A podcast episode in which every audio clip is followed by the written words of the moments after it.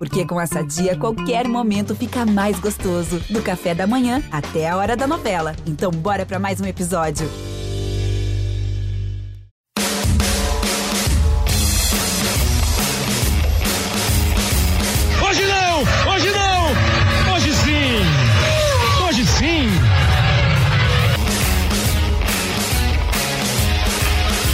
Sim, para você ligado na plataforma de podcasts do GE. Globo, começando mais um episódio. Grande abraço para todos vocês.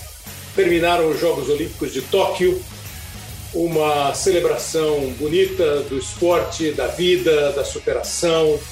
E nós temos, eu não sei se é por causa da origem dos Jogos Olímpicos, dos heróis do Monte Olimpo, dos heróis da antiguidade, isso foi transferido para os Jogos que começaram, recomeçaram em 1896. Nós temos uma tendência a classificar os atletas em heróis, vilões, vencedores, derrotados. Tudo isso faz um pouco parte da vida, do esporte, mas eu acho mais importante nesse instante nós é, aplaudirmos os caras que conseguiram a presença na Olimpíada.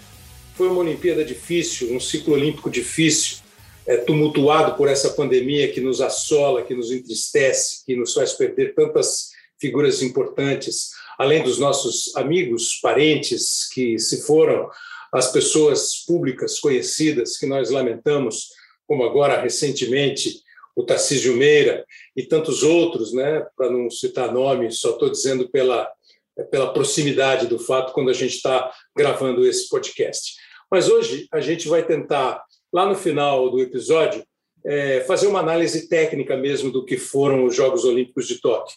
Mas nessa primeira parte nós vamos começar com dois personagens do atletismo brasileiro que são verdadeiros marcos do nosso esporte, por resultado, por estilo, por comportamento, por tudo isso. É, o primeiro deles chegou aos Jogos Olímpicos como uma quase garantia de medalha. E ele não deixou passar a oportunidade.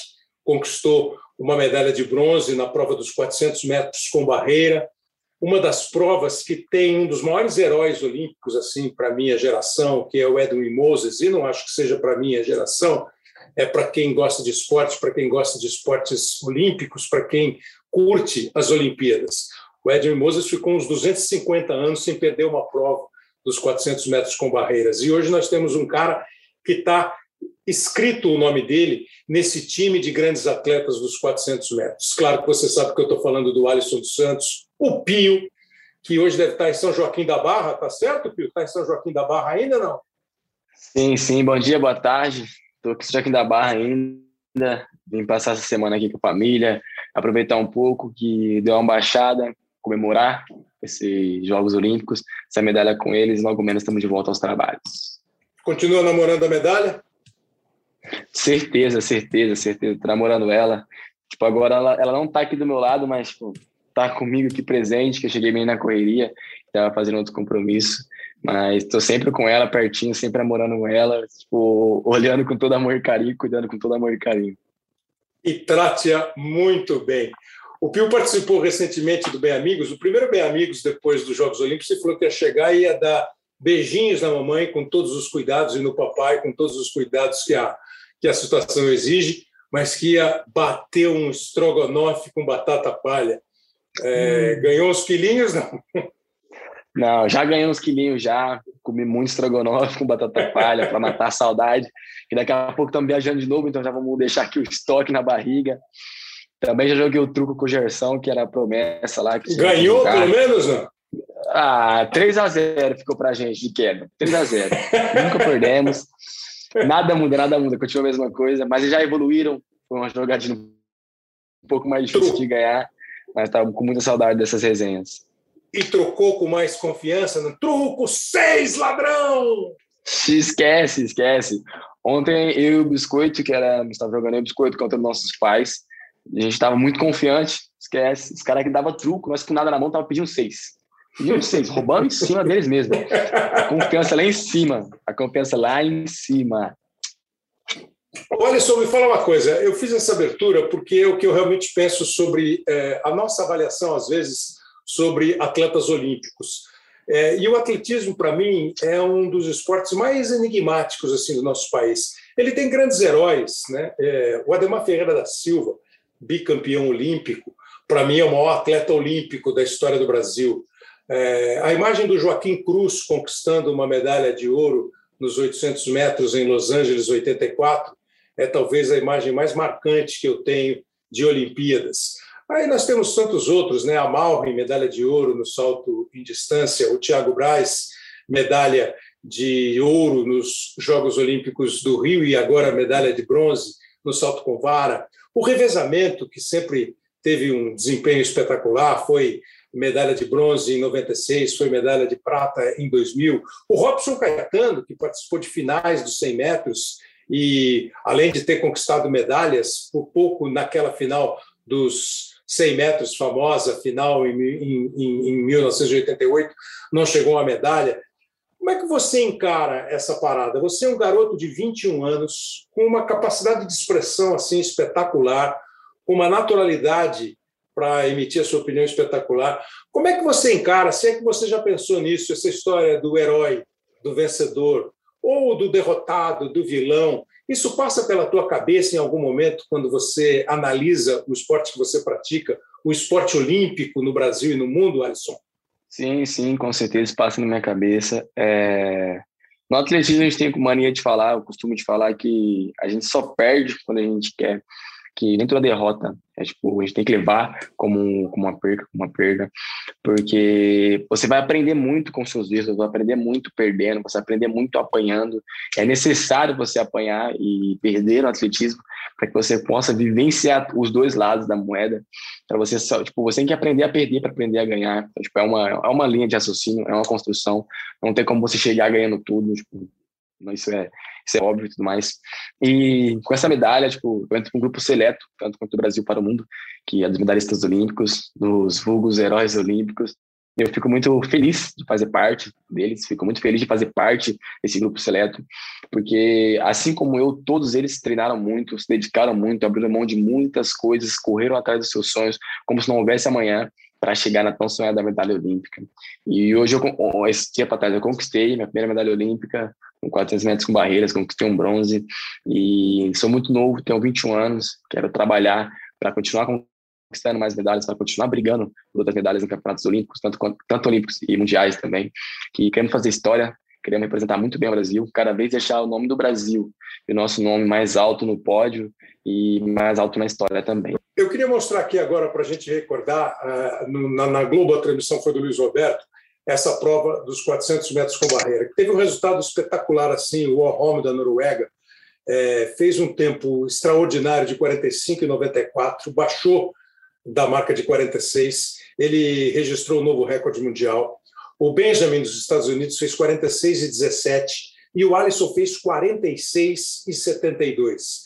Ou seja, o Alisson está caminhando agora para baixar também da marca dos 46, e ele tem agora, no dia 3 de setembro, uma competição, já começa a participar da Liga Diamond, que é a Liga Mundial de Atletismo, né? são várias etapas, ele vai participar da primeira agora, dia 3, ou seja, no dia, é, o dia que a gente conversou com ele foi no dia 9, ele já tinha treinado naquele dia, ou seja, o cara ganha uma medalha de, de, de bronze e três, quatro dias depois ele já está treinando. Então, é, reviva essa emoção, porque eu acho que você tem que ouvir toda hora e nós temos que ouvir toda hora. O Luiz Roberto transmitiu assim a sua prova dos 400 metros com barreiras. Está valendo! Correndo pelo Brasil! Alisson dos Santos, o Pio. Ele tá de verde, tá ali na terceira posição, na curva. Você vê que o norueguês vem muito forte ao lado dele. Da esquerda para a direita, ele é o terceiro. Vamos juntos. O norueguês já vai liderando a prova. O cara é um fenômeno. Ele diz que vai correr para recorde mundial. Nas passadas do Alisson. Um país inteiro te empurrando. O Alisson brigando pelo bronze. Vamos lá, Alisson. Reta de chegada. Voa, Alisson. Voa, é Alisson. Voa, Alisson. Parece é isso aí, meu amigo. É medalha de bronze para o Brasil. Com um novo recorde mundial. Uma prova histórica. Alisson dos Santos. O Pio. É bronze. É bronze. É bronze para o Brasil. Brasil. Escreve o seu nome na galeria dos heróis olímpicos. 18 a medalha da história do atletismo brasileiro.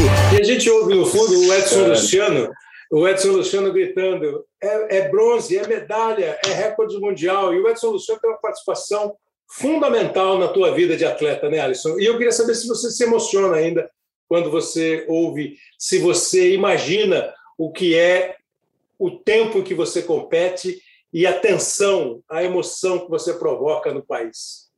Pois é, Lucas, tipo, ainda me emociono muito com, com, esse, com, o da prova, com, com a narração da prova, tipo, que agora eu estava escutando a narração, eu consegui, tipo, visualizar a prova por completo, ver tudo que aconteceu, e parecia que eu estava correndo aquela prova de novo, sabe? A sensação é incrível. E sim, o Edson Luciano tem uma participação muito importante, muito, muito grande na história, primeiramente que eu vim do, do projeto social que carrega o nome dele, então eu devo muito a ele, por essa iniciativa, essa iniciativa junto com a prefeitura, construir esse projeto, construir esse projeto social que deu oportunidades para tantos outros atletas além de mim, para não somente virarem atletas, mas também virarem pessoas melhores, é, evoluir, ganharem conhecimento e buscar estudos. E isso me alegra muito, tipo, essa, essa prova, esse momento, o que aconteceu esse dia. E o tempo foi incrível, foi um resultado tipo, espetacular. Da prova toda eu falo, não falo só o meu, nem do, do, do Benjamin do Varrom. Todos correram muito bem, foi a prova mais forte da história, tanto com atletismo com barreira. E, e tem a discussão que foi a prova mais forte do atletismo. Então, ficamos muito felizes e contentes de estar fazendo parte desse momento e de estar compartilhando essa prova. A gente tem uma ideia de como é o rigor da vida desses caras. Eles vão depois analisar o vídeo da prova, é, sacar um erro, o que podia melhorar. Você já fez isso ou ainda é cedo? É, a gente ainda não fez isso. Eu e meu treinador, a gente acabou a prova, competimos tranquilo, aí comemoramos, eu e ele ali nos abraçamos, conversamos sobre o momento. Depois ali a gente já foi para a comemoração, depois eu vim para o Brasil um pouco antes dele, que ele também é o treinador do 4 por 100, então a gente não se viu. Aí eu fui para São Paulo, estava fazendo umas entrevistas, correndo para lá e para cá, para lá e para cá. Estou na minha cidade agora, a gente não sentou e falou assim, não, precisamos melhorar ali, melhorar aqui. Só que a gente trabalhando no dia a dia de treino, a gente já sabe onde temos que apertar, a gente sabe onde temos que atacar para melhorar bastante, para evoluir. Então, a gente conseguiu um bom resultado e temos muito que melhorar, sabemos onde atacar, onde tipo, trabalhar. Isso nos dá muita confiança no, no futuro, sabendo que a gente pode melhorar muito, evoluir, fazer um bom resultado. Fala um pouquinho da vida do Alisson. É, se, eu, se eu não estiver enganado, você falou que você começou no atletismo em 2014, alguma coisa assim. Quer dizer, você tem, seis, você tem sete anos de atletismo e você já é medalhista olímpico. Fala um pouquinho da tua vida, assim, do menino Alisson. Você devia ser um terror, né, cara? Você devia ser, é, devia ser difícil segurar esse hiperativo Alisson. Fala um pouquinho do, do menino Alisson até o Alisson chegar a uma pista de atletismo. Então, eu, desde pequeno, fui muito tentado, realmente, não tenho o que falar, não, não nego isso. Eu era muito atentado, bagunceiro, não, não parava quieto, era, uma, era tanta energia que eu não sabia de onde que vinha. E desde pequeno eu fui envolvido com esporte, quando era novo mesmo, nos meus sete anos já comecei a fazer judô. Então foi um. Sempre, tipo, tive onde depositar energia, sempre tive onde colocar energia. Então, tipo, eu não ficava tão bagunceiro em casa, mas porque por treinar e descarregar energia naquele local. Só que mesmo assim, tipo, eu não parava em casa, gostava muito de divertir, ir pra rua jogar bola. Amo soltar pipa até hoje, ficar brincando, de, jogando baralho, ficar se divertindo. Sempre gostei muito dessas, dessas coisas, de interação com as pessoas, de brincar, de sentar, conversar bater um papo, sempre tipo, me fez muito bem, gostei muito. E sempre tive amor por esporte. Desde quando eu era mais novo, eu tinha em mente que eu queria ser atleta. Não necessariamente eu tinha em mente o esporte que eu iria fazer, mas eu tinha em mente que eu queria ser atleta. Em 2014 eu conheci o atletismo ali, em 2015 eu vi que era isso que eu queria para minha vida e foi me apresentado na escola, o atletismo, foi na escola, me apresentaram e tudo mais. Eles começaram a me chamar muito para treinar, sabe? Toda vez que eles me viam na rua, falavam, não, aparece aqui e tudo mais, você tem talento, você pode ser muito bom, você pode evoluir muito, você tem, pode ganhar isso, aquilo, aquilo, aquilo. Isso ficou uns quatro, cinco meses, eles me chamaram na rua, eu falei, não, vou dar uma oportunidade, que não é possível, não é possível, eles estão insistindo muito. Eu dei uma uhum. oportunidade, comecei a treinar, comecei, evoluímos muito rápido também, começamos a evoluir muito rápido, comecei já, tipo, no meu primeiro ano de treino praticamente já fui medalhista brasileiro, mirim, Então, depois dali, eu já peguei firme no esporte, não abandonei mais. E, tipo, é isso. Desde novinho, bagunceiro. Sempre gostei de, de me divertir. Adoro jogar videogame até hoje. Ainda tenho os meus jogos, tenho meu videogame. É, sempre gostei de me distrair, estar tá bem acompanhado com meus amigos, conversando e sendo feliz, sendo leve. Isso é que é bom. É, é meio lugar comum dizer assim que o esporte ajuda não só a formar grandes atletas, mas formar grandes pessoas. Né? É, o Cuca, técnico de futebol, quando ele estava no Atlético lá a primeira vez, que o Atlético foi campeão da Libertadores, ele falava que o time dele era uma bagunça organizada. Aí você brincou agora, ah, sou meio, sou meio bagunceiro tal. Mas é, é fato, é real que o esporte com as suas regras, com o seu rigor, com as suas obrigações, ele transforma a pessoa num cara mais centrado, organizado, focado? Com certeza, com certeza. É... Eu posso falar muito do, do, atletismo, que é o esporte que eu vivo hoje. Então, é, o atletismo é um esporte individual. A gente diz que é um esporte individual. Só que tem muitas pessoas trabalhando com a gente. Então, tipo, tem muito trabalho em cima da gente. Só que, tipo, aparece uma pessoa só não tem outras pessoas te ajudando, então é um esporte individual. E isso é, dá muito poder, entendeu? Porque eu faço atletismo, eu faço patins com barreira. Então eu tenho que treinar, eu tenho que descansar, eu tenho que me alimentar, eu tenho que fazer massagem, eu tenho que fazer aquilo, eu tenho que fazer tudo. Então, tipo assim, eu vou fazer as escolhas, o corpo é meu, então as, as escolhas e as atitudes vêm da minha parte, entendeu? Então isso dá muito poder pra gente. E isso, tipo, é bom, porque se você tiver uma boa cabeça, se você precisa ter uma boa cabeça, o esporte vai te impor isso, você ter uma boa cabeça, ter uma dedicação, estar tá centrado, ser organizado, porque se você não for organizado, você vai começar a gastar energia com coisas necessárias no seu treino, você vai chegar cansado, não vai render o que você queria. E para sua evolução pessoal, isso é muito grande, porque você começa a entender que você tem responsabilidades, que a responsabilidade que vem para você não é um peso, não é um fardo, não vão te atrasar, elas só vão, vão te ajudar a se tornar uma pessoa melhor, a ter mais comprometimento com as coisas. Depois, quando, quando você entender isso, tudo fica bem mais fácil de se lidar. Muito bom. Me fala uma coisa, quando você chegou na vila, tomou aquele banho, olhou no espelho, você com você mesmo, espelhando um pouquinho embaixo. Mas bem que lá estava calor, você deve ter tomado banho frio. Aí olhou no espelho e falou assim: Você é o Alisson, medalhista olímpico. Qual foi, hein? Qual foi esse diálogo seu com o espelho? boa pergunta. Primeira vez que alguém faz essa pergunta. E foi um momento mágico. Eu cheguei na vila após o tudo que aconteceu. Esse, esse banho foi mais depois da premiação que antes da premiação foi muito corrida, que tipo, eu tinha que sair logo da vila, mas também foi, foi muito especial. Eu lembro que tipo, eu cheguei, peguei minhas coisas, entrei no banheiro, debaixo do chuveiro assim, agradeci a, a Deus que aconteceu por, por ter chegado com saúde até ali, por ter deixado eu colocar em prática tudo que eu treinei, e agradeci com, tipo, com lágrimas nos olhos. Era bom que eu estava debaixo do chuveiro, que eu já nem percebi que estava e já era melhor. Aí eu sei que eu peguei assim, tipo, comecei a conversar comigo mesmo, assim, depois acabei o banho.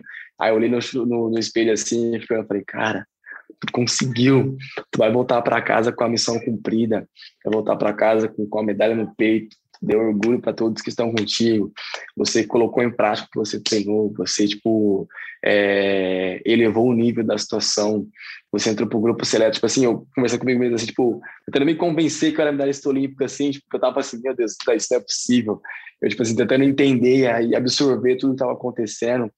Eu muito contente, assim, tipo, era muita emoção para uma para um momento só. Eu só sei que tipo, eu fiquei muito feliz, eu fiquei, tipo, não sabia o que falar.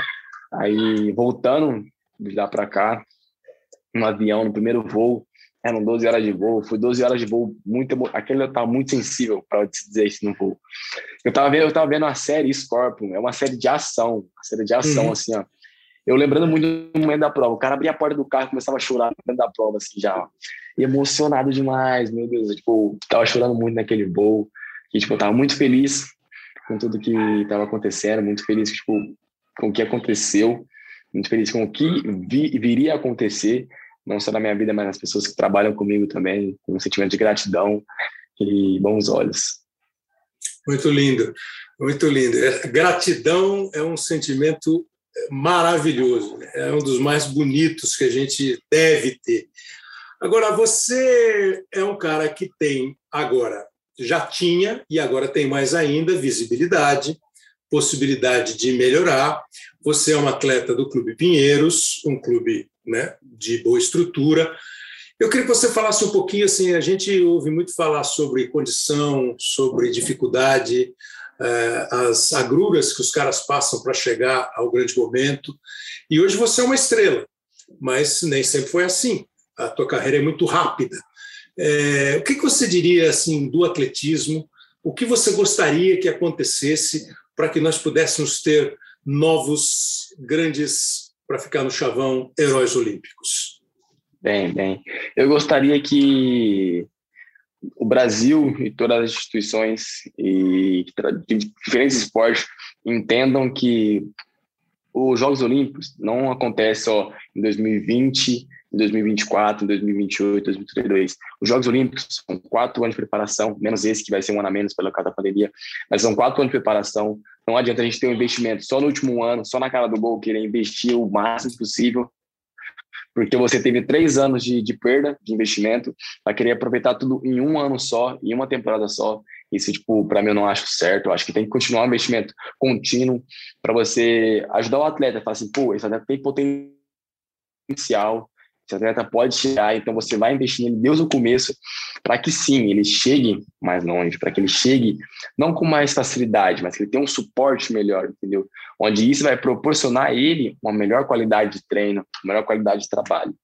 É, eu também gostaria tipo assim, que olhem para, um, para os interiores, olhem para os, as equipes menores, olhem para, para os projetos sociais, que eu vim de projeto social e tanto outros atletas veio de projeto social. E hoje em dia está difícil a situação, hoje está complicada quanto os projetos sociais, o atletismo tipo, não está na sua melhor fase e temos que tipo, pensar no que podemos fazer para ajudar o esporte, no que podemos fazer para que o atletismo continue crescendo, continue evoluindo, continue dando oportunidades para outros atletas. Que se não chegarem a ser, a ser medalhista olímpico, eles vão chegar a ser uma melhor pessoa, eles vão chegar a construir um futuro melhor, entendeu? Então, eu acho isso muito importante, acho isso muito necessário. Um investimento desde a paz, não esperar o atleta se tornar é, de alto rendimento para você começar a investir. Não adianta você querer o atleta pronto se você não ajuda no começo, entendeu? Se você não uhum. investir na base, você perde muitos atletas em construção. Você só esperar ele chegar pronto para você, só esperar ele chegar já medalhista mundial, medalhista olímpico, vai ser difícil, você vai perder muitos pelo meio do caminho. Você vai de 100, você vai achar um, ou de 10 mil, você vai achar um, independente do número. Você perde muito atleta, entendeu?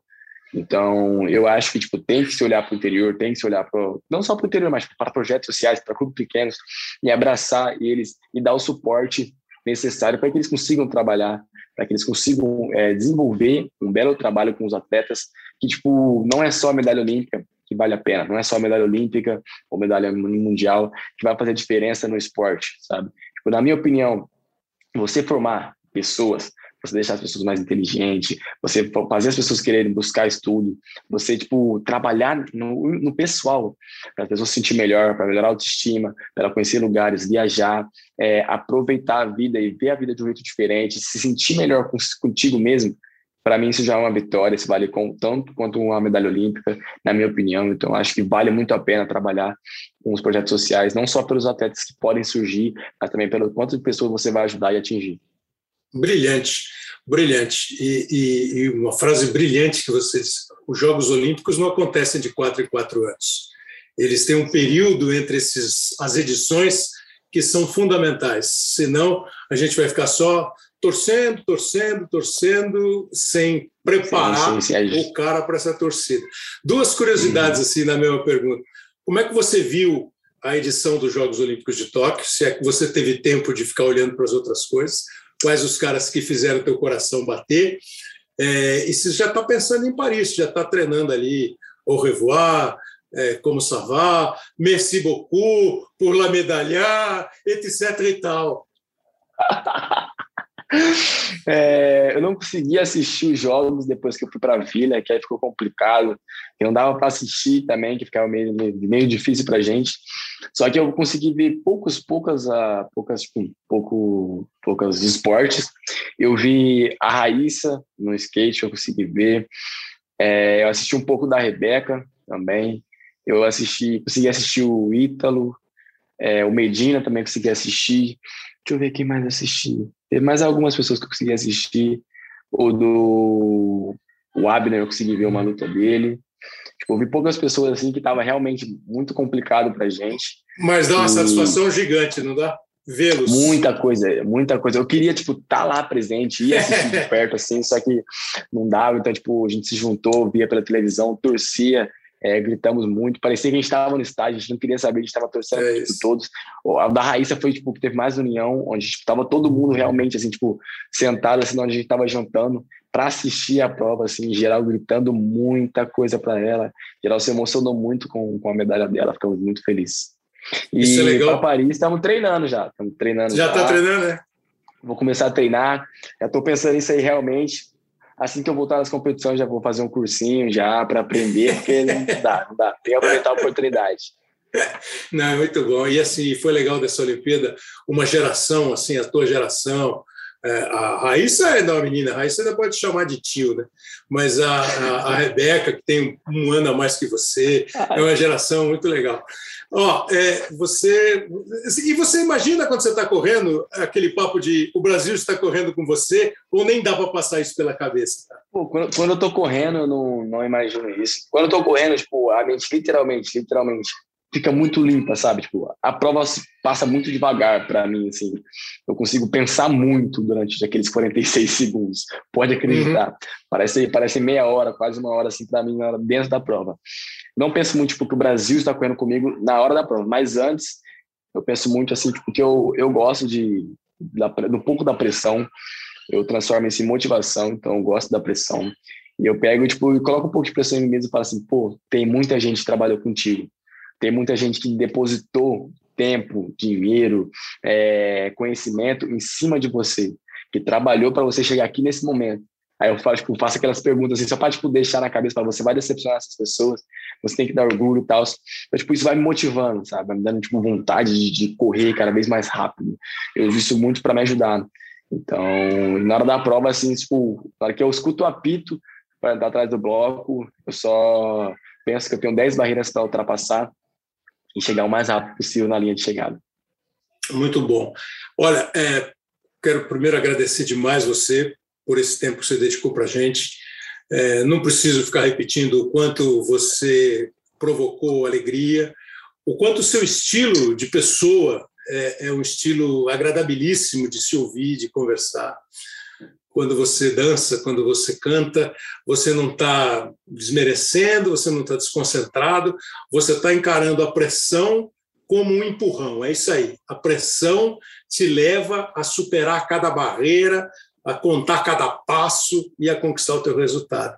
E para encerrar, eu já estou agradecendo e eu queria que para encerrar você desse um recado, você fizesse uma análise para o nosso próximo convidado. É, naquele papo de herói ou não herói, eu acho que todos vocês são heróis, e o nosso próximo convidado vai ser o Dalan Romani. O cara foi quarto lugar nas Olimpíadas. E ele sai entre feliz e frustrado, o que é natural. Né? Entre dizer, pô, eu não quero mais isso para mim, agora eu quero ir para o pódio. E ele vai brigar para ir para o pódio. E você ouve de alguns assim, ah, quase, ah, falhou não sei aqui, não sei aonde. O outro diz assim, não, pô, o cara é um gigante. Então eu queria que você deixasse um recado para o teu companheiro de modalidade de atletismo, para o Darlan Romani, por favor. Com, certeza. Darlan é gigante, mas o cara é fofinho demais, ele é uma pessoa incrível. É, no dia da minha premiação, na hora da, da minha medalha, eu tive a, a possibilidade, tipo, de assim que eu acabei de, de receber a medalha, de passar ali e encontrar ele. Tipo, a gente deu um abraço assim, eu vi que ele tá bem emocionado. Fiquei muito feliz de compartilhar esse momento com ele. E eu queria deixar um recado para ele, falando assim, tipo, que ele serve de inspiração, que ele tá fazendo história, que ele mostra para muitos outros atletas que é possível, que ele mostra para tipo tanto para gente que já tipo como vou dizer que já chegou, já estava nos Jogos Olímpicos, que temos que acreditar, temos que ir em busca do nosso resultado. E ficar em quarto lugar não é desonra para ninguém. Primeiramente, você estar nos Jogos Olímpicos já é uma honra enorme, porque o mundo todo queria estar lá e poucos atletas vão conseguir isso. Então, você ficar em quarto lugar, uma das finais mais fortes do, do peso, onde teve quebra de recorde mundial, recorde olímpico, ficar em quarto lugar em Doha não é desmérito. Ele está na história, ele entrou para a história, ele fez história, é novo e vai continuar fazendo. Tipo, eu queria falar para ele que tipo, eu estou com ele, estou sempre apoiando ele, torcendo muito por ele. E assim como ele não quer mais isso para o Brasil, a gente também não quer mais isso para ele. A gente quer ver ele feliz e contente, não quer ver ele mais saindo de uma prova frustrado, fazendo bom resultado, porque é difícil você treinar tantos anos sonhando com a medalha, treinar tantos anos para um momento e chegar lá, você dá o teu melhor nas circunstâncias que ele passou por muitas coisas também, teve muitos problemas que com certeza ele pode contar melhor do que eu.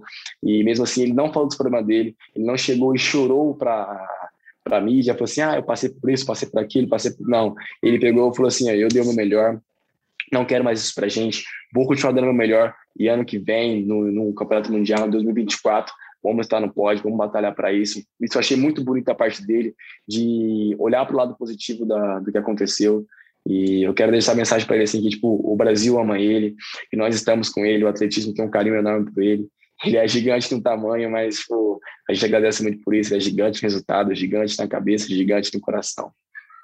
Olha, é o seguinte: você também é gigante que tem dois metros, mas você é muito maior do que os seus dois metros. Pode crer. Continua assim. É você que os caras falam, vai, malvadão?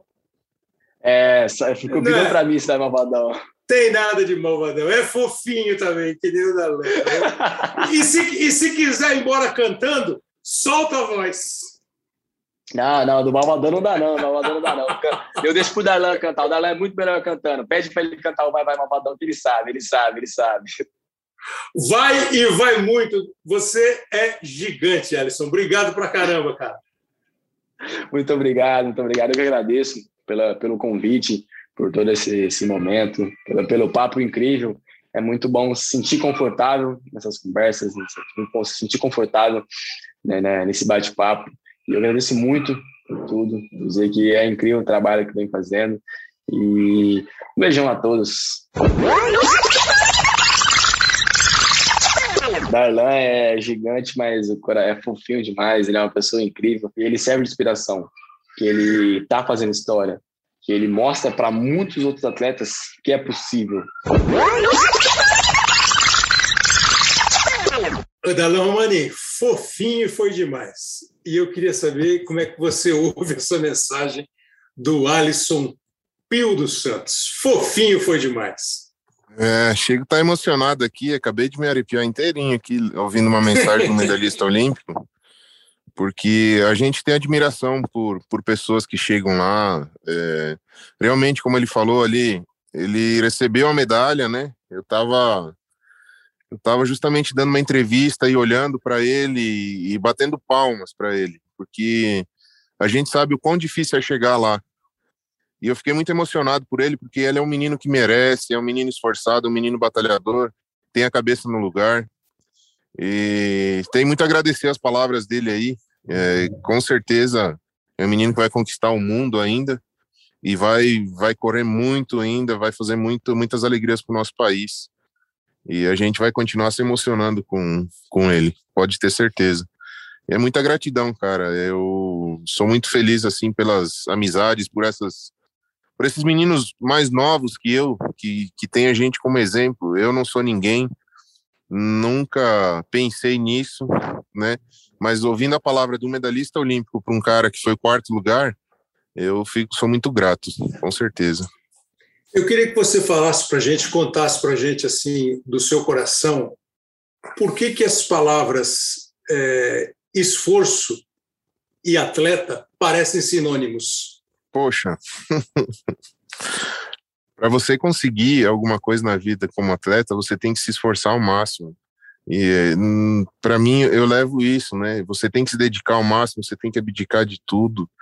Você tem que sonhar muito alto você tem que acreditar, você tem que estar sempre olhando para cima, sempre olhando para frente, pensando lá na frente como que vai ser. Você se abdica hoje para amanhã Você, né, você pode ser julgado, se as pessoas vão te julgar, as pessoas vão falar, poxa, mas é só uma vez, é só um dia. Mas faz toda a diferença lá na frente no resultado, é aquele milésimo de segundo para quem, né, é aquele centímetro, é, faz toda a diferença pra gente. Atletismo e esforço sempre andam junto, né? A gente tem que se esforçar para conseguir fazer um, um bom resultado.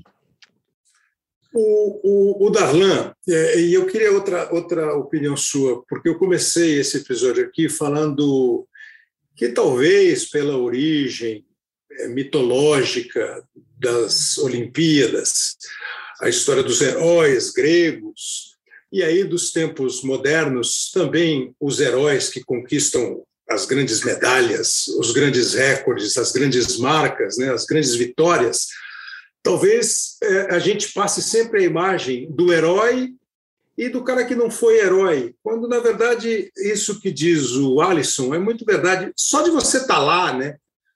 É, não importa o resultado que você obtém, você conseguiu o direito pelo seu esforço, pelo seu talento de estar lá. E aí você vai para uma final olímpica. Como é que você encara essa história? Como é que você sente, por exemplo, Lógico, isso é meio natural.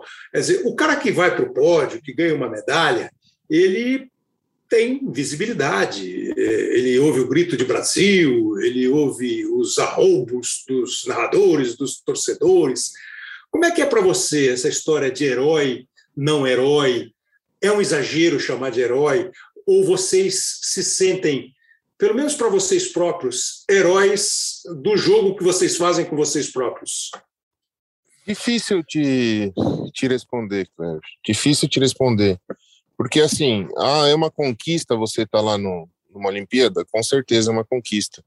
Você batalhou, você correu atrás, você se esforçou, você se dedicou ao máximo para chegar lá e fazer o seu melhor. E tenha certeza, eu acredito muito isso, que cada um que chega na Olimpíada, ele tem uma história por trás, né? É, ele chega lá para dar o seu melhor.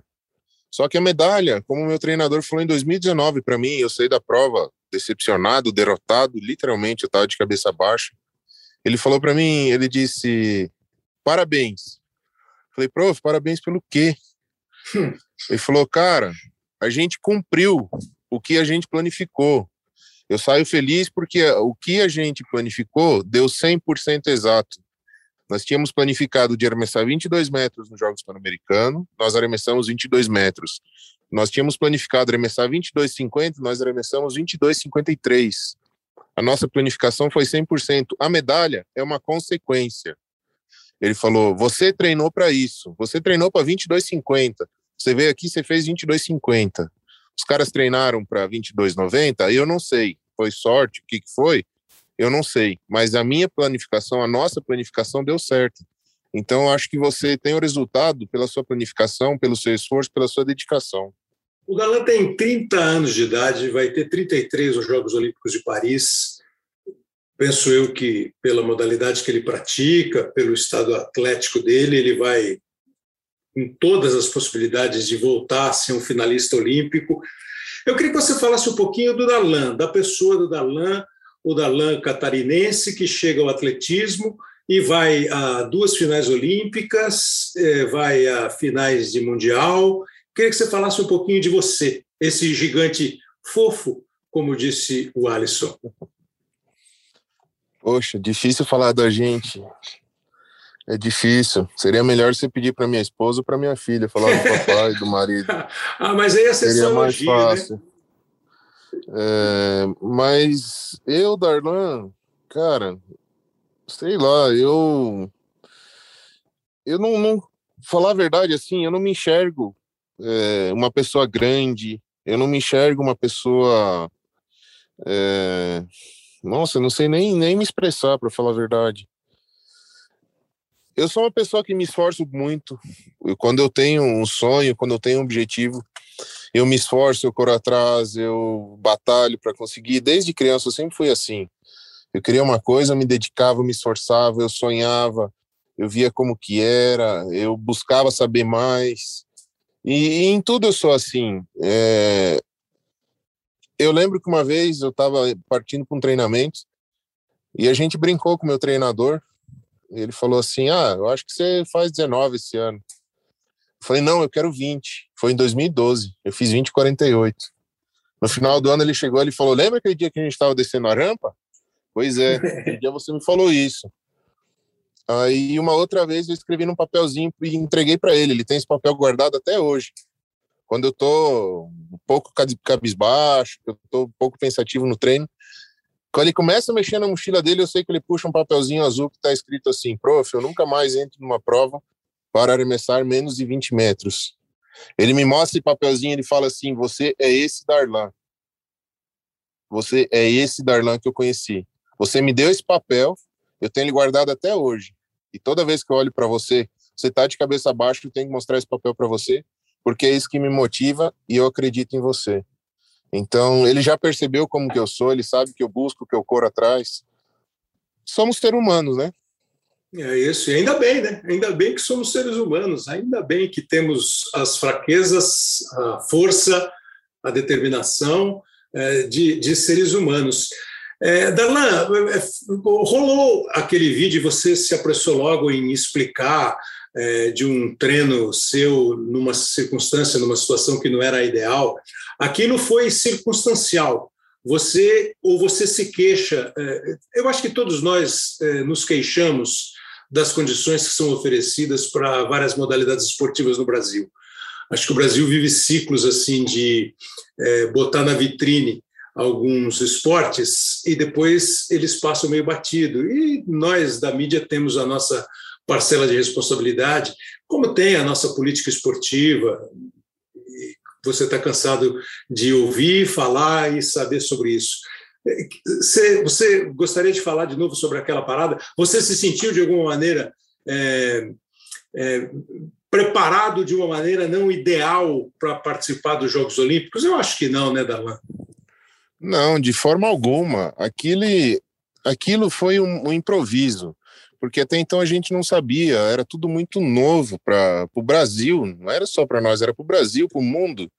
Então a gente não sabia, a gente criou aquele, eu fiz aquele espaço. Eu juro para você, a minha intenção era treinar uma, duas vezes naquele local, só. Porque a gente tinha esperança que o centro já ia abrir, que o Brasil já ia abrir novamente, né? E aconteceu que ficou muito tempo fechado. Mas de forma alguma eu me queixo de ter treinado ali, de uma certa forma foi legal porque eu estava em casa. Minha filha gosta muito de ir no meu treinamento. Ela acordava com a gente gritando lá, treinando. ela saía para fora. Poxa, é, ela, é, como é que eu vou te explicar? É, para mim foi gratificante treinar ali. Foi um, um momento diferente do que a gente estava vivendo. Assim, a gente tinha muito medo, a gente tinha muita preocupação com o próximo. É, às vezes passava os vizinhos lá caminhando, fazendo exercício, eles paravam a olhar, mas a gente não se aproximava. Mas eu nunca me queixei disso. Pelo contrário, eu sou imensamente grato que eu consegui treinar. É lógico, isso é que é lindo, né, Dala? Porque muitas vezes nós vimos atletas famosos, conhecidos, treinando na varanda do apartamento e todos acharam lindo. É, e no teu caso, os caras ficaram colocando em dúvida uma coisa que não tinha dúvida. Era isso. Você estava buscando um algo a mais num momento tão difícil, né? É meio cruel esse tipo de coisa. E, e, e assim, só para a gente posicionar bem, né, cara? Na final do arremesso de peso dos Jogos Olímpicos de Tóquio, o Cruiser dos Estados Unidos, que foi o campeão, arremessou 23 e 30 e marcou um novo recorde olímpico. O Kovacs, também dos Estados Unidos, arremessou é, 22 e 65 e foi medalha de prata. O Walsh, da Nova Zelândia, arremessou 22 e 47 foi medalha de bronze.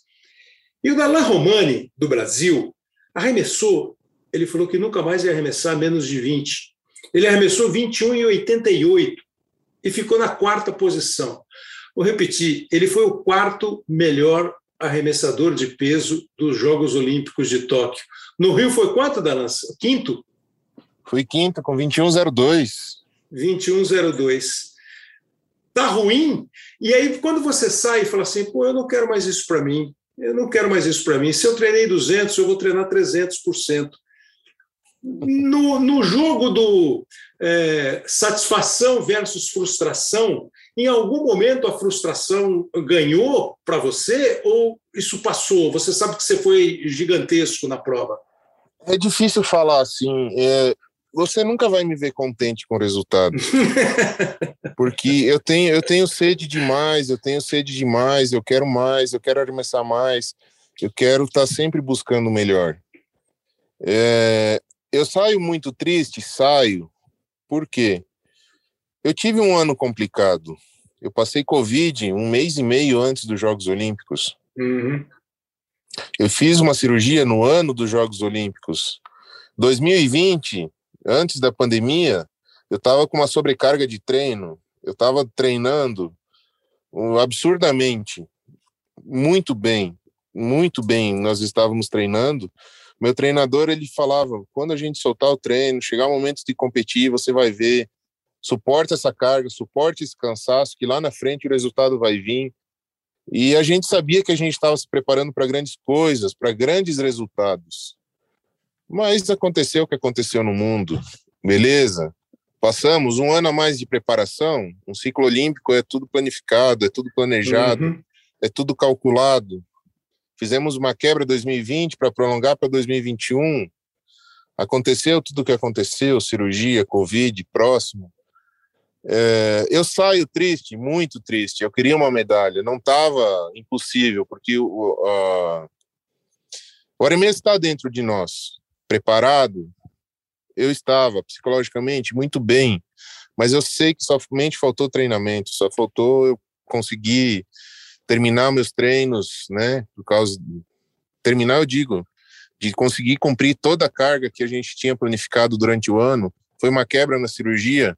A minha recuperação foi planificada para seis semanas. em quatro semanas eu estava treinando normal. O preparador, o fisioterapeuta, o médico falava, cara, é, você é um cara sem explicação, você vai contra toda a teoria, você vai contra tudo.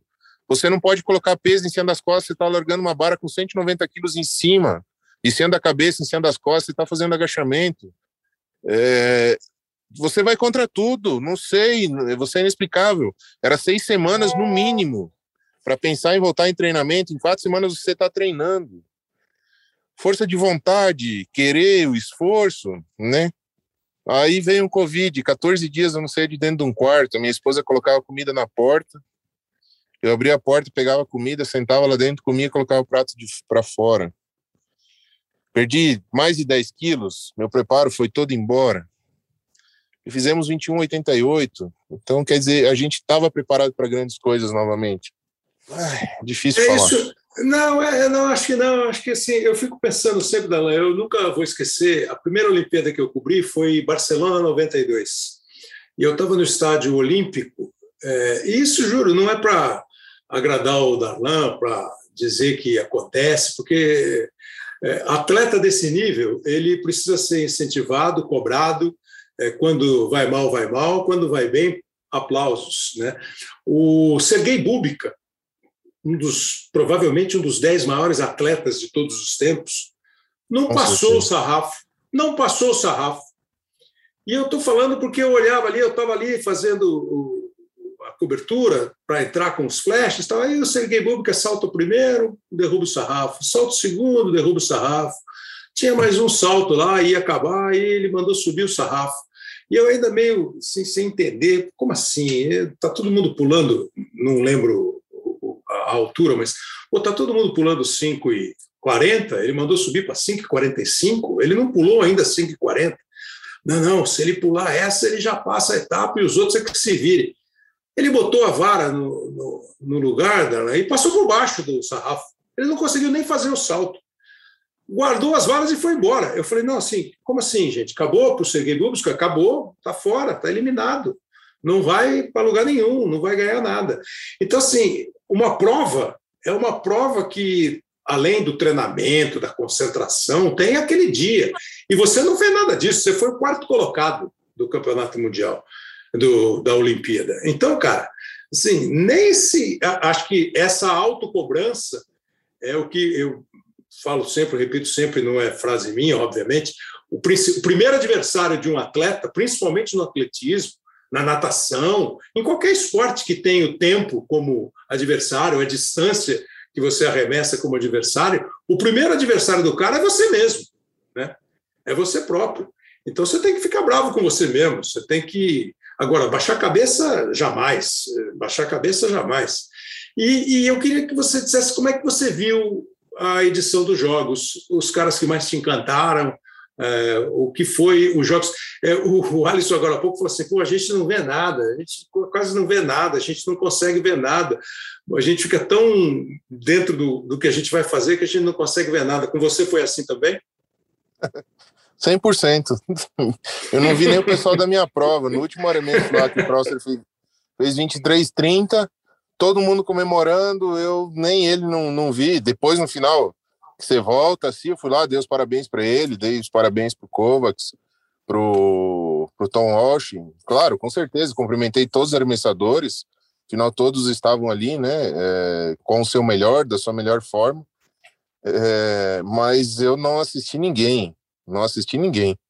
Se eu falar que eu, poxa, não assisti e tal, eu vou estar tá mentindo, porque depois da minha prova, né, eu cheguei no quarto, eu fui pro doping, cheguei 5 horas da tarde no quarto. Chorei a noite toda, chorei o dia todo, não conseguia falar com ninguém, não conseguia falar nem com a minha esposa, é, enfim. Mas, assim, aí no dia seguinte já a gente tentou colocar a cabeça no lugar, eu tive algumas reuniões, no dia seguinte eu voltei a treinar, quatro horas da tarde de Tóquio, era quatro horas da manhã, eu estava treinando dentro da academia, eu fiz meu primeiro treino na temporada de 2024 dentro de Tóquio, porque a sede é grande, o desejo e o sonho mais ainda. Então, por isso que você falou, e citando 2024, isso quer dizer que o próximo passo do Darlan é Paris 2024. E nós tivemos questão de convidar você, porque assim é muito fácil você convidar o cara que foi medalhista e tecer elogios e gritar Brasil e viva e aquela vida difícil, sofrida, agora se materializa em uma medalha e não importa a cor dela. Quando você tem um cara que quase, que quase botou a mão na medalha, eu acho que é muito legal ouvir, para todo mundo entender qual é essa do treino, do esforço. E é muito bom ouvir você falar em 2024. Isso quer dizer, como eu brinquei com o com o Alisson, que você já está treinando um bonjour, é, merci e aller à Paris. É isso aí? Com certeza. Das três aí que você falou, eu entendi duas, mas que eu vou te falar que eu vou chegar no, no 100% qual é, lá. Qual é que você entendeu? Você entendeu o bonjour e merci? É, obrigado e bom dia. Ale a Paris, vamos a Paris. Ah, bom, viu? Aprendi mais uma. e vamos a Paris. Ó, e vamos foi muito legal. Foi muito legal conversar com você. E, e uma outra que também é meio clichêzão, tá? Se você chorou a noite inteira porque você quase ganhou a medalha, de repente, economiza lágrima, porque quando você ganhar a medalha, você vai chorar também. E aí o gosto vai ser outro do choro. E vai ser choro, vai ser grito de alegria e eu acho que o Brasil inteiro vai, vai estar conosco. Deus vai estar abençoando, Deus vai estar sendo glorificado através de tudo isso. Muito obrigado, boa sorte, bom treino, bom esforço, bom suor, boas lágrimas e, como diz, nos vemos em Paris, se Deus quiser. Amém. Muito obrigado, Kleber. Muito obrigado pela oportunidade de estar conversando com vocês aí. Prazer foi nosso. Grande abraço. Grande abraço. Bom, e para encerrar o episódio, a gente, um pouco antes da Olimpíada, conversou com o Guilherme Costa e com o Paulo Roberto Conde. E eles fizeram uma boa projeção do que seria a participação brasileira, o que seria, de uma maneira geral, as Olimpíadas, o que seriam as Olimpíadas de Tóquio. E acertaram muito, acertaram muito realmente. E o Paulo Roberto está aqui com a gente de novo, ele que é produtor de reportagens do Jornal Nacional, do Fantástico, trabalhou na Folha, no Lance, é, cobriu a sua quarta Olimpíada e está aqui com a gente mais uma vez para fazer esse resumo final dos Jogos Olímpicos. É, Paulo Roberto Conde, obrigado aí pela atenção. Ainda está chegando, ainda está falando bom dia, boa noite em japonês. Qual é o saudão? É, as Olimpíadas foram como você imaginava? Kleber, boa noite, um prazer, uma honra falar com você novamente, com os ouvintes do Hoje Sim. Para mim é um, grande prazer estar aqui falando, ainda mais depois de uma Olimpíada tão boa né, para o Brasil. Como você bem disse, acho que o saldo é extremamente positivo. A gente conversou antes, antes do início dos Jogos, seria uma Olimpíada para os atletas, né, mais do que qualquer coisa, né, porque não teve público, óbvio que o, o espetáculo para a TV, né, quem viu de a distância não perdeu nada, né, porque um show de câmeras, né, um show Sim. de transmissão, fantástico. Mas eu acho que foi, eu, eu continuo com aquela crença de que foi realmente uma Olimpíada para os atletas, eles não perderem o ciclo, e eu acho que o saldo é que eles foram muito bem, né? O, é, acho que eles conseguiram, de certa forma, lidar com os problemas todos que a pandemia ocasionou. E para o Brasil foi espetacular, né? 21 medalhas, a gente tendo um ciclo de retrocesso no investimento, é, cortes de investimento de, de empresas estatais, de bolsas federais, o, o patrocínio privado, é, infelizmente, fugindo né, do esporte olímpico, e ainda assim conseguimos manter, melhorar a, o, que, o, que, o que ocorreu na Rio 2016. Né? Realmente, para mim, é, é, é, até certo ponto difícil de entender como é que eles tiraram esse coelho da cartola mas foi muito, muito legal para o Brasil, sem dúvida. E, e, rapidamente, só dizendo, eu acho que o evento, tecnicamente, esportivamente, foi muito forte também. É, eu, não, eu, não, esperava, sabe? É, é recordes que, mundiais e tudo mais. Isso que eu ia te perguntar, você tem, assim, de cabeça, quantos recordes mundiais? Foram uma pancada de recordes mundiais, recordes olímpicos. E queria saber também como é que você sentiu, é, na medida que você pôde, eu sei que tinha uma certa dificuldade, você falou de. Vocês, estavam batendo muito assim, Olimpíadas dos atletas, para os atletas. Como é que você, você sentiu a reação deles, o comportamento deles, a satisfação deles, independentemente de resultado? Eu acho, Kleber, que é, foi um alívio para os atletas poder disputar uma Olimpíada, porque você faz todo o ciclo. Né, o atleta faz todo o ciclo, na verdade, pensando nas Olimpíadas. Ele disputa campeonatos mundiais, Jogos Pan-Americanos, é, campeonatos, é, enfim, locais. É tudo direcionado para a Olimpíada, na verdade, né? Então, a sensação que a gente teve ali foi de que eles estavam realmente aliviados por poder disputar a Olimpíada. Isso é o que, no fim, o pote de ouro ali, onde eles se encontram, no fim, o fim do arco-íris é, para o uhum. atleta é, são os Jogos Olímpicos. Então, eu acho que o sentimento era esse de alívio e, e, e muitos ali talvez achassem que não teriam condição de, de, disputar essa Olimpíada por tudo que envolveu e eles po poderem fazer parte. É, acho que foi um, assim, um lance muito especial para todo mundo. É, eu, eu, eu, eu, vou, eu vou ficar devendo esse número exato de recordes mundiais nos, nos tantos eventos. É um levantamento que eu vou tentar fazer aqui né. enquanto a gente bate um papo.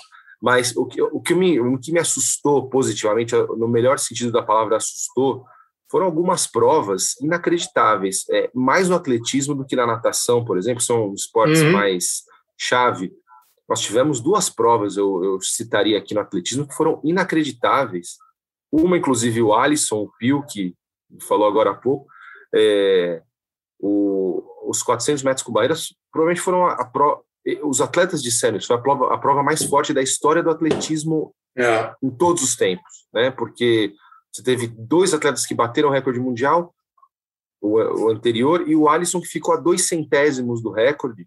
E o Alisson é o mais novo deles, é o que entrou mais tarde no esporte, e mesmo assim eles conseguiram uma façanha de bater três, praticamente três atletas batendo o recorde mundial. E a outra que eu cito é a Yulimar Rojas, Rojas venezuelana no salto, salto triplo, perdão, que bateu a marca mundial que durava desde 95 em 17 centímetros, um, um salto que eu, eu até convido as, é, eu até convido as pessoas a procurarem no YouTube ali, no, no, no, nas plataformas.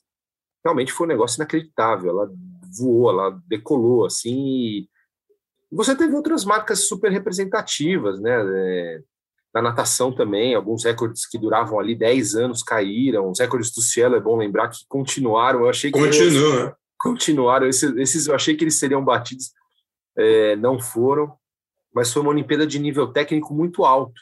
É, eu, particularmente, não achava, achava que é. a falta de treinamento ia prejudicá-los.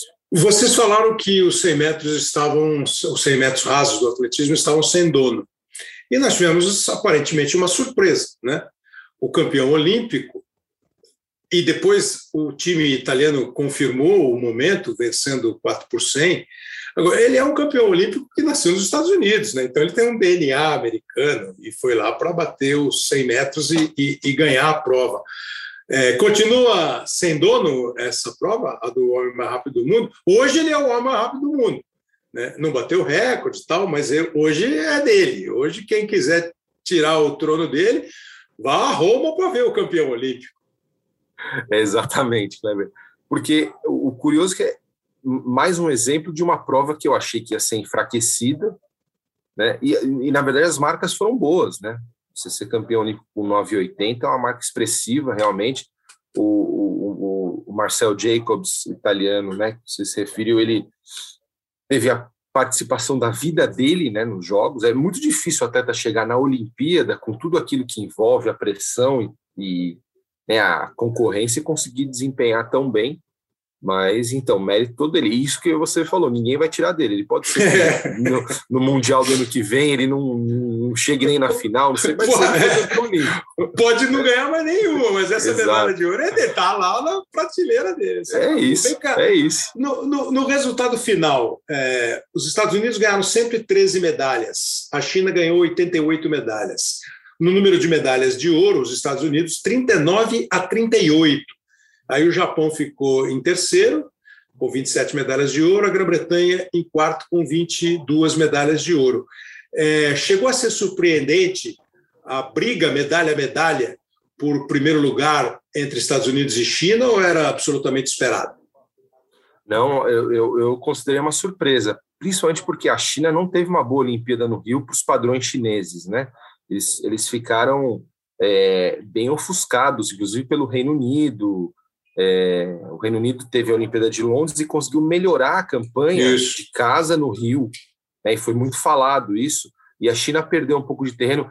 Eles até fizeram, não digo uma investigação, mas eles fizeram uma apuração, né? O, o governo chinês, o Comitê Olímpico Chinês, é, sem muita transparência, como é o padrão lá, mas é, depois soube disso, por que eles tinham ido tão mal e, e culparam muito a aclimatação, que fizeram é, coisas em cima da hora e não funcionou para o Brasil. Então eles reviram o modelo e agora em Tóquio eles conseguiram uma campanha fenomenal. Se você for pensar que eles perderam para os Estados Unidos ali praticamente no último dia, eles seriam os líderes em medalhas de ouro. É muito difícil você conseguir isso. É, e os Estados Unidos perderam também um pouco de terreno, Kleber. Eu acho que uhum, no, uhum. Na, no, atletismo e na natação, que eles eram é. sempre tão dominantes, e eles perderam as, essas galinhas dos ovos de ouro deles não estavam não estavam tão bem nutridas e, aí para e, e, os 100 e os 100 metros rasos é significativo para isso, né? Então, a evidência disso, né? Porque os americanos super é... como é que a gente pode dizer? Foram coadjuvantes, né? Teve, você teve um vice-campeão, Fred Kerley, mas ele nem ele foi o terceiro, né? Ele não foi nem o líder da seletiva, ele correu por fora, chegou, mas né, para os Estados Unidos é muito pouco isso. O revezamento que eles ficaram fora da final? Ficaram fora de uma final. É, o Carl, o Carl é. Lewis, Carl Lewis foi detonou, né, que isso não pois pode é. acontecer com a velocidade americana. Então, assim, foi uma Olimpíada difícil para os Estados Unidos e a China recuperando o terreno.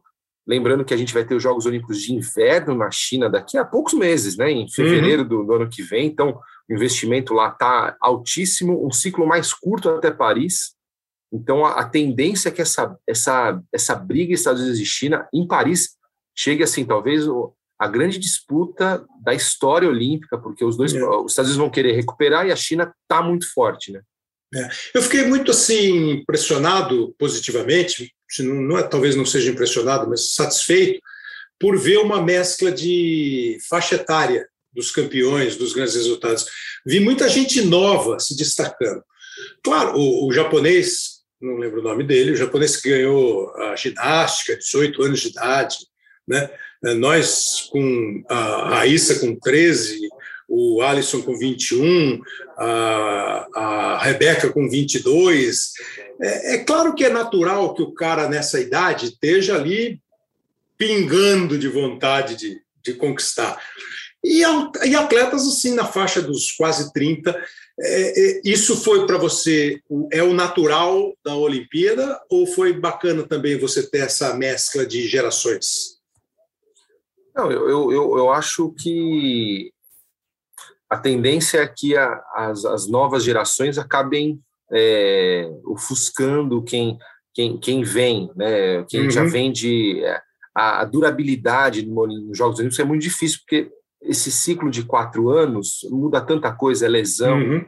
mas eu acho que tem alguns exemplos que a gente pode puxar é, de cabeça aqui que foram fantásticos. Por exemplo, a Alison Felix, norte-americana do atletismo, se tornou a, a, atleta mais condecorada do atletismo. Da história, é, né?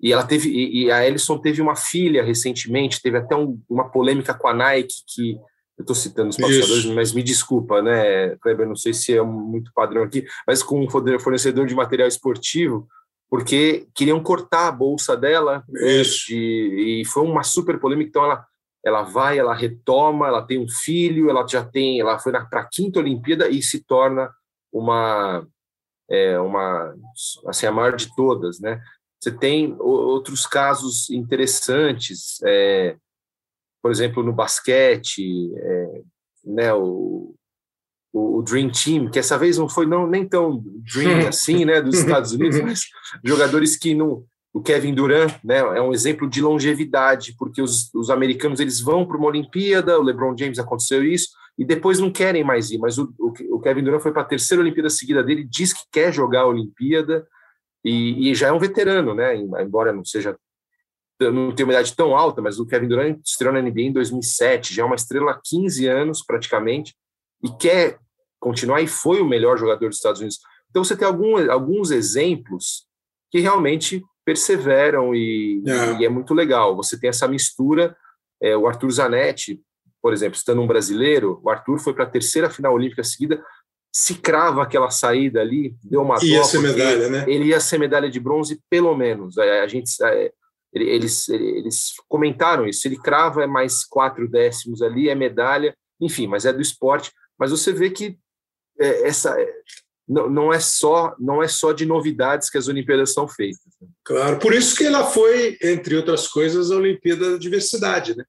um, um desempenho feminino, no caso brasileiro, assim, extraordinário, né? e a projeção é para que tenhamos em Paris 50-50 em número de atletas, é, provavelmente na nossa delegação vai ser a mesma coisa, isso é ótimo, isso é, é, é absolutamente dos nossos tempos.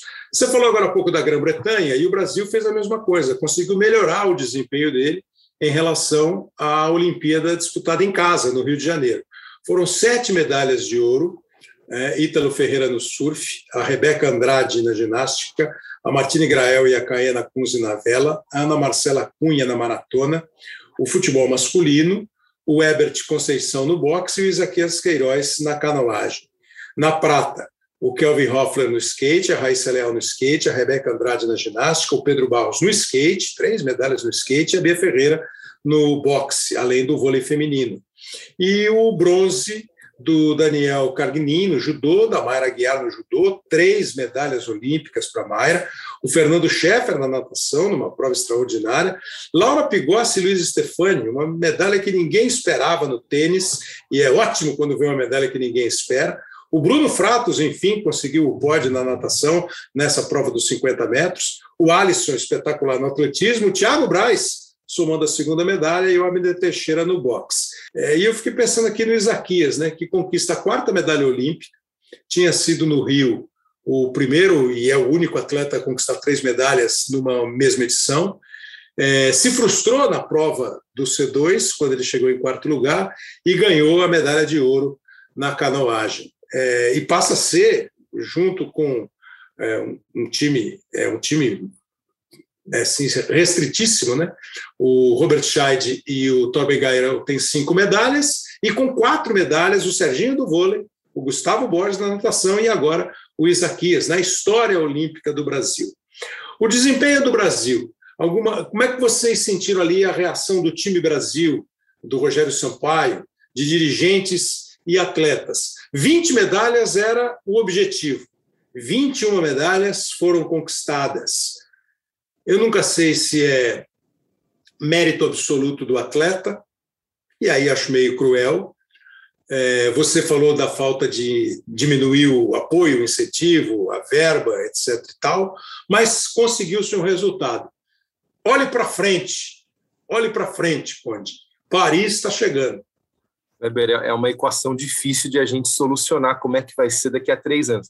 Porque o que aconteceu, só para só a gente dar um, uma situada no, no, nosso ouvinte, o, o, investimento das estatais, o investimento federal caiu, só que o que aconteceu foi um fenômeno curioso. O COB, o COB tem uma verba ali garantida que vem de loteria federal, uhum. ela praticamente é, é muito estável, e o COB fez o quê? O COB foi e começou basicamente a manter os grandes nomes do país, ou os que, eles, os que o COB acreditava que fossem com grande potencial de medalha, a bancá-los, a fazer o, a custear o treinamento, as viagens e por aí vai. Bruno Fratos é um exemplo, Isaquias é outro exemplo, Martini Grael e Caena Kunze é outro exemplo, e eu acho que vai acontecer isso. Então, por exemplo, agora tem a Rebeca, que já era uma afiliada do COB, assim, já era já era uma pessoa, já era uma menina apadrinhada. Agora isso vai ser, então, multiplica por 10. O COB vai uhum. acabar, o COB está é, tendo que fazer esse trabalho específico. Não é um trabalho de base, mas é um trabalho de é, ajuste fino. Quem tem potencial, o COB vai e abraça, ele tem, acaba fazendo isso. Tem até o nome desse projeto, e, e, e é isso que vai ter que acontecer para fazer também. É é meio seletivo é, em relação aos caras que podem mais, né, que tem mais perspectiva. Sim. Não seria, na tua visão, o ideal, é o possível. Se você pudesse dar uma sugestão de é, ideal mais próximo do possível. Outros países fazem isso. Só para a gente, é, eles vão, ele, você pega aquela, ah. aquela, aquele topo da a pirâmide, nata, né? a nata e você investe. O problema do Brasil é que quando você vai olhar só o topo, esquecendo da base, é um problema e isso não é, isso não é uma atribuição do COB, tá? Deixando claro, não é o COB que tem que ir e ampliar a base. É, isso, é uma, isso é um trabalho, é, eu diria até de. É um trabalho é, federal, é um trabalho de você criar instalações e centros de prática, é, escolinhas, isso, isso não dá para um comitê olímpico assumir, isso é, uma, isso é um trabalho federal. Por que, que os Estados Unidos são tão bons? Porque eles têm Lógico. uma base de, de clubes, de escolas, e, e não estou dizendo de clubes que nem nós temos no Brasil, que são clubes sociais, pagos, são clubes que você vai, clube de atletismo, você vai, você se inscreve por uma quantia módica, e, e, começa a treinar lá. Então, os Estados Unidos são muito bons nisso e isso vai até a universidade. Quase, quase clubes públicos, né? Praticamente públicos. E isso dá muito certo, isso aí é um é, é um é o, é, é o grande celeiro deles, né? E o Brasil, infelizmente, a gente não tem conseguido fazer isso por causa desse dessa retração que teve nos últimos anos. Então, a gente vai ter um, um topo ali muito bom. O topo vai chegar muito forte para Paris. Só que como, quando e, e, aí, como é que a gente vai substituindo essa, essas pessoas que estão no topo? Claro que a Rebeca não é um problema, a Rebeca está novinha, a Rebeca vai ganhar mais três, quatro medalhas olímpicas, sem dúvida. Mas e aí, e as próximas Rebecas? Esse, esse, é, é, esse é o exercício que a gente teria que fazer. Então, para Tóquio foi espetacular. Acho que ninguém em sã consciência, a gente que acompanha muito, você que conhece muito, faz muitas Olimpíadas, acho que nem nos nossos melhores sonhos, sejamos sinceros, a gente acha, acho que é, superar o Rio eu, eu não achava possível. Eu achava eu, tinha uma chance por causa dos novos esportes, né? Porque são, uhum. foram favoráveis, surf e skate, mas uma coisa é você ter isso no papel, outra coisa é você ter isso na prática. E foi muito melhor. E a gente teve 21 pensando que o vôlei nosso praticamente inexistiu nessa Olimpíada, né? Vôlei, vôlei é. de quadra. Não ganhamos medalha no masculino no vôlei. Uma medalha, uma medalha no vôlei. Uma medalha de a gente sempre leva três ou quatro, então você podia, a gente podia ter saído de Tóquio com de repente 25 medalhas, 24 medalhas.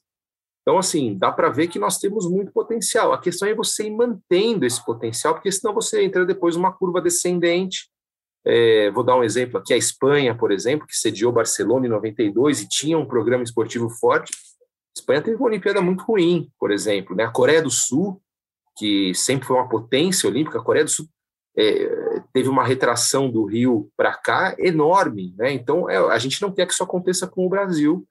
Então, é, é a questão de como trabalhar isso.